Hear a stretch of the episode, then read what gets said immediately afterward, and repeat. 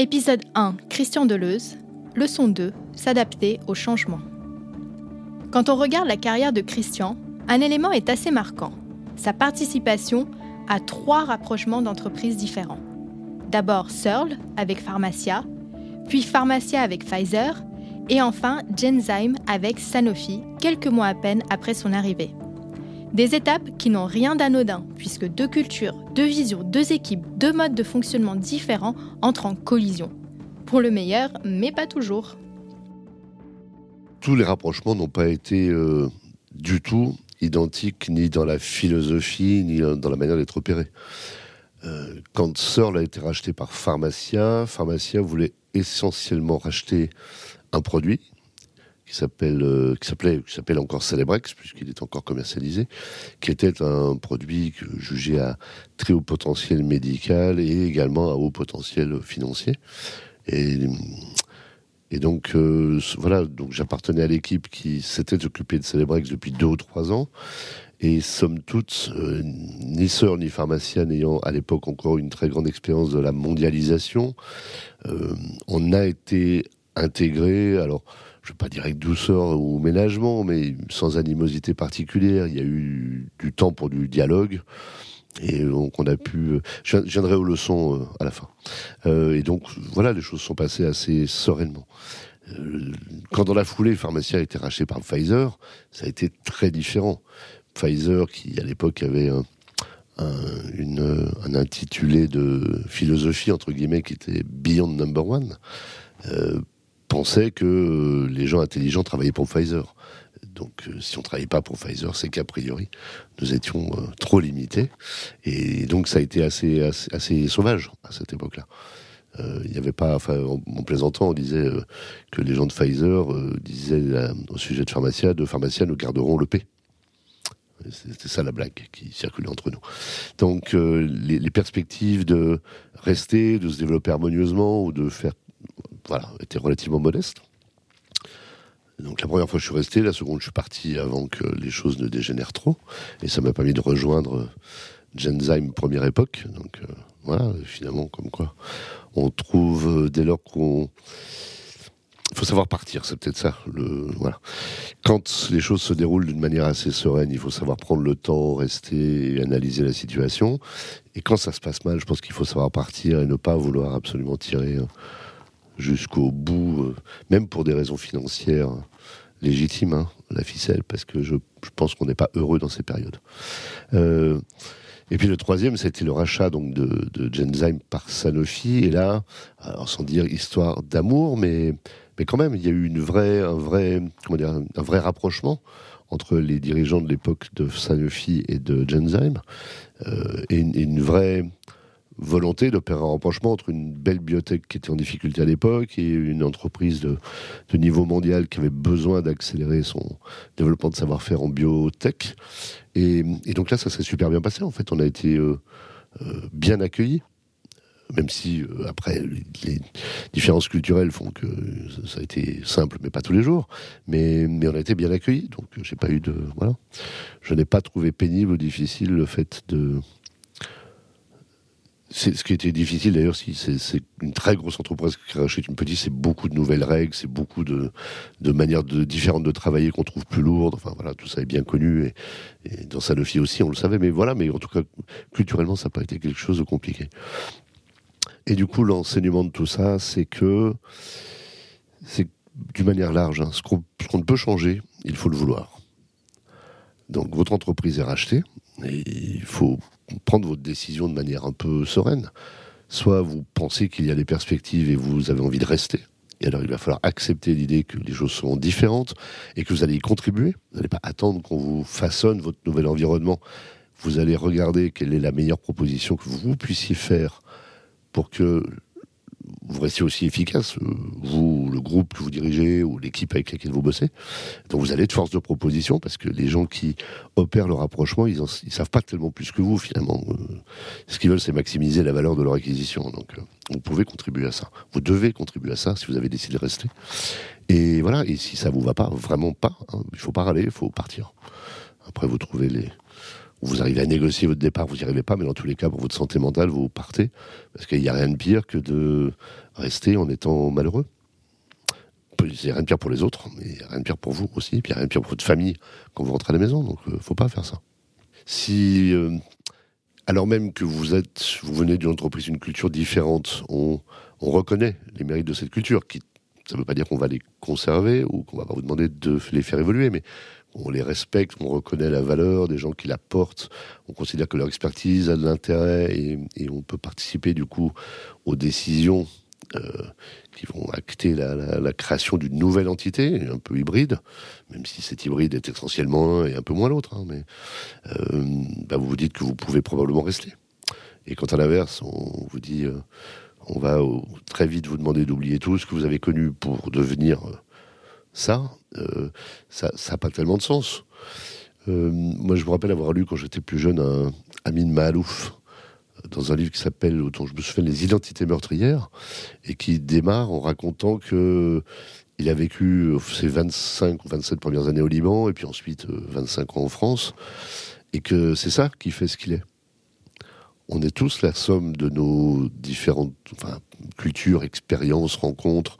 Euh, ça n'a aucun sens de vous demander d'oublier ce que vous étiez en arrivant pour devenir autre chose, alors que ce qu'il faut, c'est au contraire faire levier ou euh, mieux utiliser tout ce que vous avez appris partout où vous êtes passé pour devenir un meilleur contributeur dans l'entreprise que vous rejoignez, pour que cette, euh, cette culture euh, vienne améliorer, enfin, je sais pas comment dire, oui, faire améliorer encore, entre guillemets, votre capacité à contribuer parce que vous allez apprendre euh, à travailler avec de nouveaux outils, à, avoir un œil, un regard différent sur euh, votre manière de travailler, notamment sur.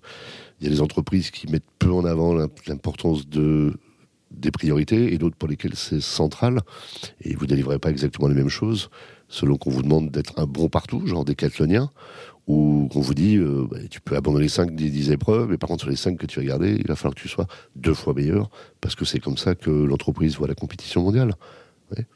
Et les deux sont respectables, les deux existent, et, et ça vous demande de mettre par contre en avant des qualités différentes chez vous. Si ces différents rapprochements ont permis d'enrichir la vision et les compétences de Christian d'un point de vue business, ils ont aussi contribué à façonner son style de management. Un style impacté par l'arrivée de profils de plus en plus spécialisés qui requièrent de toujours se dépasser pour être le meilleur dans son domaine. Il y a de moins en moins de généralistes et de plus en plus de spécialistes pour chaque chose. Et là où le métier, par exemple, d'un président de, de Genzyme en 2010 était de manager à peu près tous les métiers, aujourd'hui, un directeur général d'une BU de Sanofi, il manage deux ou trois métiers.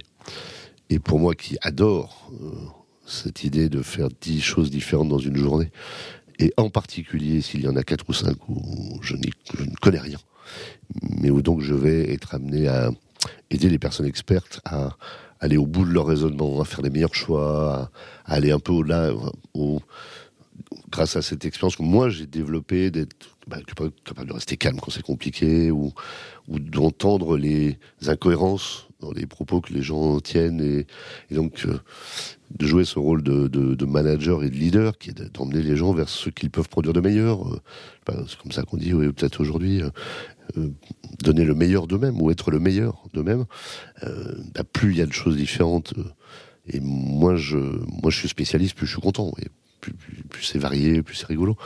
Et dans nos métiers aujourd'hui, on dit, je trouve que c'est de moins en moins varié, donc moins rigolo. C'est de plus en plus avec des procédures, c'est de plus en plus encadré.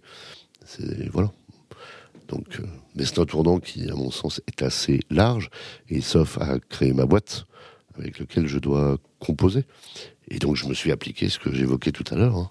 Parce que tu ne peux changer, il faut le vouloir. Donc euh, si tu veux continuer à t'occuper de maladies rares, d'un beau portefeuille en développement, euh, travailler avec des collègues euh, experts variés, dans le leader français, ça compte pour moi de travailler pour un, leader français ou à tout le moins qui contribue à du leadership et à de la souveraineté européenne.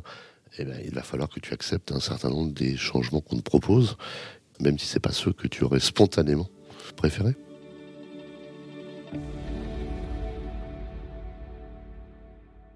on étiquette les gens en leur disant qu'ils ont du talent. Euh, mais ça, ça sous-entend qu'ils ont du talent pour faire la chose qu'ils font en ce moment. Puisque, évidemment, personne n'a de talent pour tout faire. un mec qui est un excellent pianiste, demain, ne se fera pas forcément un grand joueur de tennis, peut-être, mais c'est pas sûr. Euh, il me semble qu'on on développait plus largement, il y a quelques années, des gens de compétences multiples, qui n'étaient peut-être pas le meilleur pianiste ou le meilleur joueur de tennis, mais qui savaient objectivement faire les deux. Euh, et passer de l'un à l'autre, surtout à une heure d'écart, sans que ça sans que ça pose de problème métaphysique. Euh, et donc peut-être que c'est le, la globalisation, hein, donc un monde multiculturel où il faut être capable d'être à son aise partout.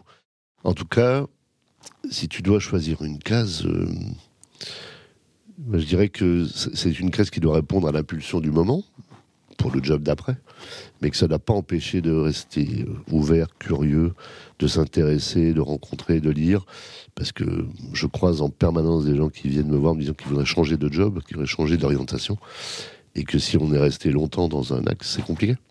Non pas parce que ces gens n'ont pas les qualités pour, mais parce qu'ils sont en compétition avec euh, cinq autres personnes qui ont également les qualités pour, et en plus, le background qui va. Donc forcément, ça se complique. Est-ce que c'est à ça qu'il faut avoir, c'est qu'il faut avoir en tête. C'est que il ne suffit pas d'être super bon pour avoir un job, il faut être meilleur que tous les autres qui ont également se présenter et qui sont probablement super bons. C'est un peu comme une finale de 100 mètres au géo. Le mec qui est huitième, il est exceptionnellement bon. mais il est quand même que huitième. Alors heureusement, c'est quand même un travail collectif. Euh, quand j'avais une équipe de 500 personnes, j'étais pas la seule personne qui avait vocation à déceler chez des individus une capacité à faire plus que ce qu'ils font au quotidien. Ou... Donc c'est un travail collectif que de faire grandir des personnes. Et, alors moi j'étais celui qui dans l'équipe essayait de les faire grandir sans étiquette. À côté de moi, il y avait des gens dont l'objectif c'est de les faire grandir dans leur, dans leur métier.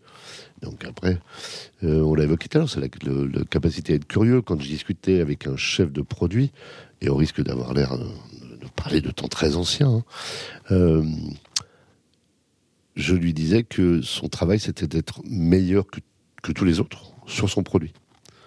Et pas seulement en marketing. Il devait être capable d'aller faire une vente, évidemment. Euh, il devait être capable de, faire euh, excellemment bien le métier de délégué médical. Euh, il faudra peut-être enlever le mot vente, on verra.